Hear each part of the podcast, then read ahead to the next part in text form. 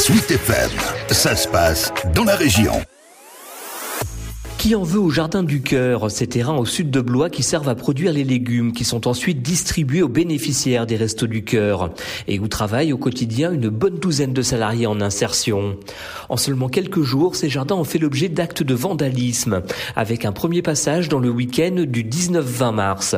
Paul Garcia, qui veille sur les lieux, exposait les dégâts. Eh bien, des dégradations euh, multiples, à la fois des semis qui avaient été préparés depuis euh, trois semaines, semis de, de, fleurs, d'aromatiques, euh, de légumes, euh, donc tout ça fichu par terre, euh, balancé au sol, voilà, et puis surtout des dégradations d'outils de travail qui sont les tunnels que l'on a sur les terrains, donc qui ont été tailladés, certainement avec un cutter a priori. Et voilà que le mardi suivant, le ou les visiteurs mal intentionnés sont revenus à la charge, avec cette fois des dégradations encore plus importantes, dont certaines auraient pu avoir de graves conséquences, notamment une tentative d'incendie sur un cabanon.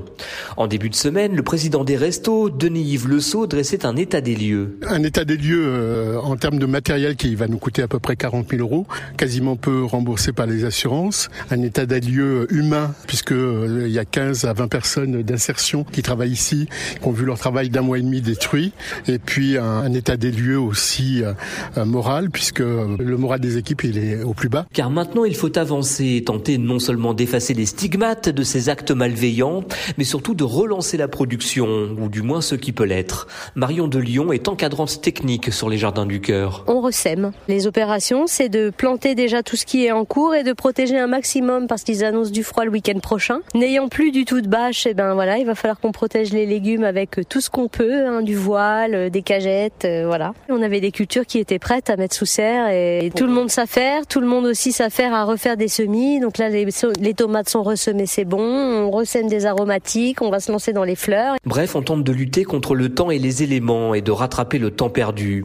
L'enjeu est important, comme le rappelle le président des restos. Les produits du jardin vont aux bénéficiaires, donc c'est autant de légumes verts en moins pour les bénéficiaires. C'est le produit le plus rare hein, quand même au resto, puisque euh, les produits verts, euh, c'est pas des produits euh, qu'on trouve facilement. Quoi. En parallèle, l'enquête se poursuit.